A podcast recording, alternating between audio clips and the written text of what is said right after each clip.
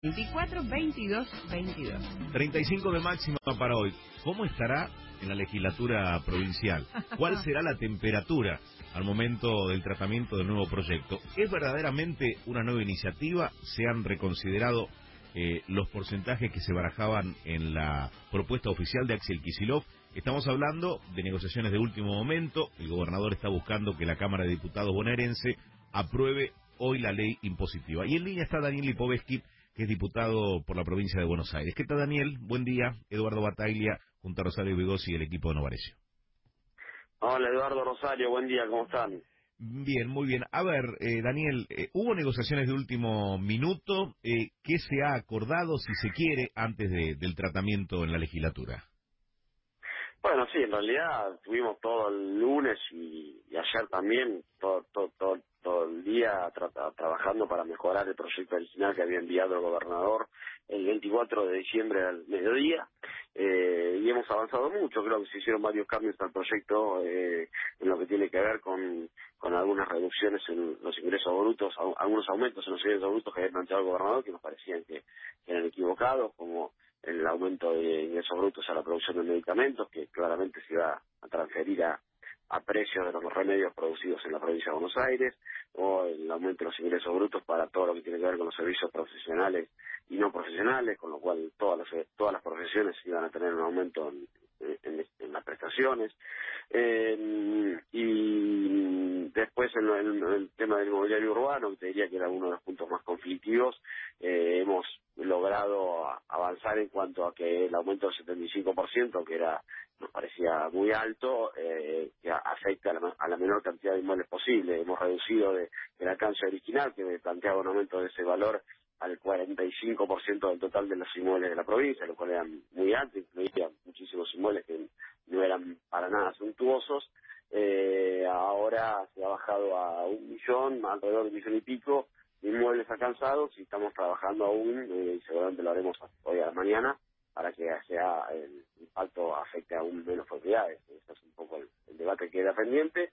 Lo mismo que el aumento de ingresos brutos a las entidades portuarias, que es generaría un problema grave para eh, los puertos que compiten, entre comillas, con los puertos de otras provincias, ¿no? Como La Plata compite con el puerto de la Ciudad de Buenos Aires o el puerto de Bahía que compite con el de San Antonio en la provincia de Río Negro o el de San Nicolás que compite con el de Rosario. ¿no? Ahora, Daniel, si se ha recortado eh, el alcance, digo, a las propiedades eh, en cuanto al, impuesto inmobiliario urbano, eh, de algún otro lado va a salir el dinero, ¿no? Porque el proyecto impositivo tiene que ver justamente con, con un recorte, si se quiere, con una necesidad que tiene la provincia.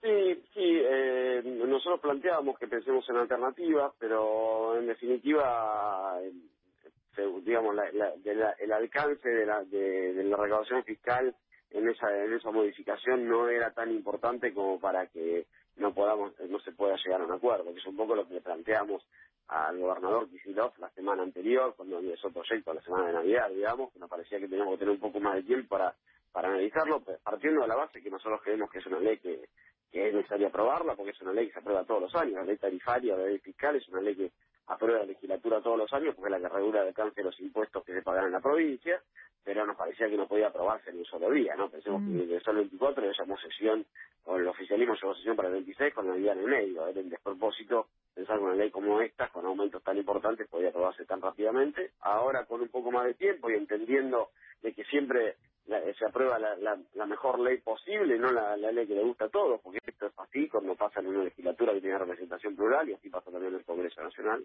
En ese marco hemos avanzado mucho, todavía nos queda un pequeño debate, pero yo estimo que hoy vamos a poder hacer convertirlo online. Mm. O sea, con este escenario, ¿a qué hora comenzaría la sesión, calcula? La sesión está prevista iniciarse a las 11. La realidad es que, a diferencia de lo que pasa en el Congreso, que los horarios son bastante estrictos, aquí en la legislatura hay un poco más de flexibilidad, pero debería empezar a las 11, 11 y media, eh, aprobarse en diputados y luego ir al, al Senado y que el Senado la convierta en ley, siempre y cuando cerremos lo que queda todavía pendiente, porque el tema de los puertos todavía hoy no tiene, hoy en la mañana todavía no hemos, ayer, ayer a la noche en realidad no habíamos cerrado, eh, no, no, no, no nos habíamos puesto de acuerdo, pero seguramente trataremos de hacerlo el día de hoy, por ahora estamos muy cerquita del, de la, Si tuviéramos que describir cuáles son esos puntos que van a quedar ahí en plena discusión, donde el debate va a ser público en la legislatura, puntualmente, ¿cuáles son? No, te diría que son dos, ¿no? El de ver hasta dónde eh, se alcanza el, aumento del, inmobiliario urbano, hasta qué cantidad de propiedades. Nosotros partamos de la base de que nosotros creemos que el 75% es un aumento eh, muy alto, que debería eh, plantarse en el 55%, pero bueno, también entendemos que hay una necesidad fiscal por parte de la provincia.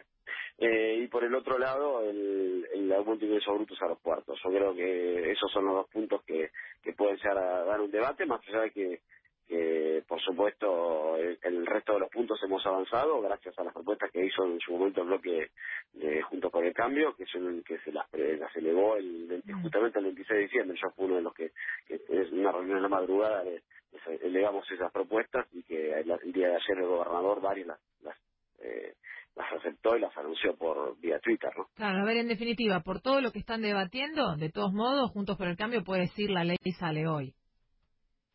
Yo creo que soy, soy optimista, insisto, pero hay que partir de la base de que la ley es, necesaria, el gobierno de la provincia necesita una, la ley fiscal porque es la manera que tiene de poder recaudar para poder prestar los servicios que, tiene que dar el Estado provincial. Después podemos discutir el alcance y lo que estamos haciendo hoy, pero yo estoy, creo que, si encontramos esta, este consenso y hay vocación de los de ambos lados, y creo que la hay, vamos a, poder llegar a un acuerdo para, para convertirlo en ley hoy.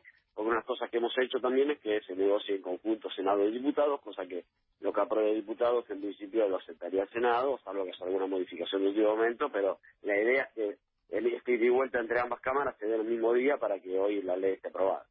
Eh, Daniel, la última eh, de mi parte. Eh, ¿Es la mejor ley la que se va a aprobar, digo, a partir de, los cambios que se introdujeron, la aceptación de, del oficialismo? ¿Se logra la mejor ley en materia impositiva? es mejor ley sin duda que la que, que, la que el, gobernador ingresó el 24 de diciembre, pero sin lugar a dudas, mucho mejor.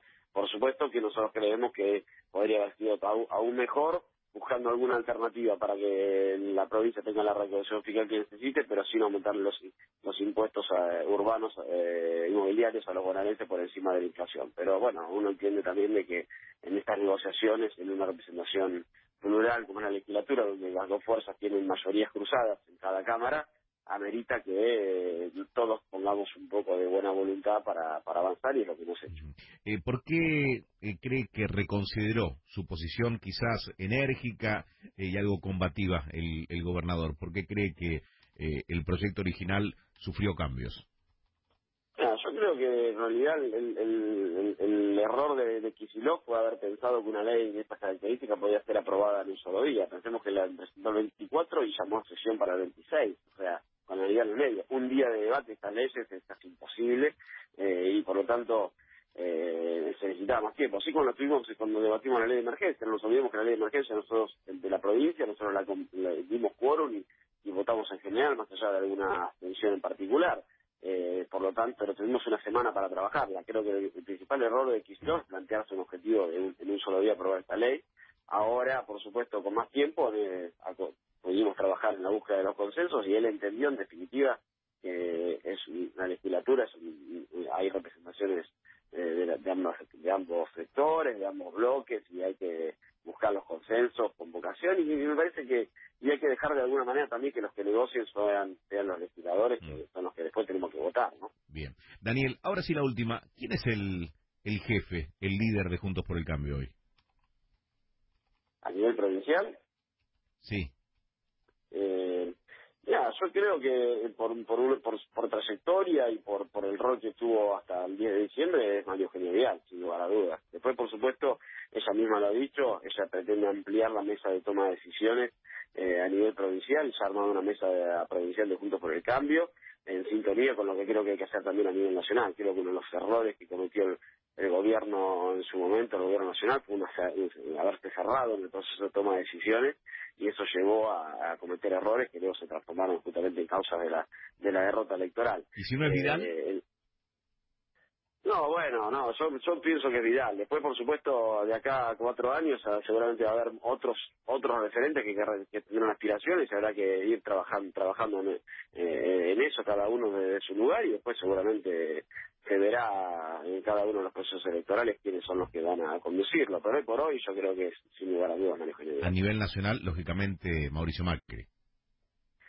Sí, lo mismo, ¿no? Creo que en definitiva Mauricio tiene un, rol por lo porque es un expresidente, pero sin lugar a dudas hay que, eh, así como Eugenio amplió la mesa de toma de decisiones, creo que hay que hacer lo mismo a nivel nacional, incluir otros dirigentes que tienen una gran, digamos, una, una gran trayectoria de representación. En esto, por supuesto, Horacio Rodríguez Larreta, que lidera y así es el jefe de gobierno, ha logrado el triunfo más, más amplio de que la ciudad es autónoma, y también incluyo ahí a dirigentes radicales importantes como Cornejo o Morales, ¿no?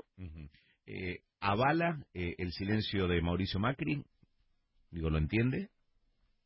Sí, yo sí, yo creo, mira, este es un momento donde de alguna manera hay que, la centralidad política la tienen los oficialismos, lógicamente, porque acaban de asumir y tiene que, digamos, en el proceso de consolidación. Y ahí, en ese, en ese marco, hay que, hay que entender el momento y, por supuesto, acompañar en lo que se pueda. Yo soy de la idea de que nosotros nos quejamos mucho cuando fuimos oficialismo de algún sector de la oposición que hacía oposiciones recalcitrantes, no todos, y por lo tanto ahora que nos toca hacer oposición nosotros no podemos hacer lo mismo, y me parece que eh, aportaría mucho a la sociedad además de que terminemos con estas lógicas binarias de que ellos son todo lo malo y nosotros somos todo lo bueno, o viceversa. Me parece que hay que trabajar para, para otros análisis, y en ese marco quizá eh, algunos silencios, como vos te referías, aportan a, esta situación tan particular de, de, la Argentina. Muy bien. Daniel, gracias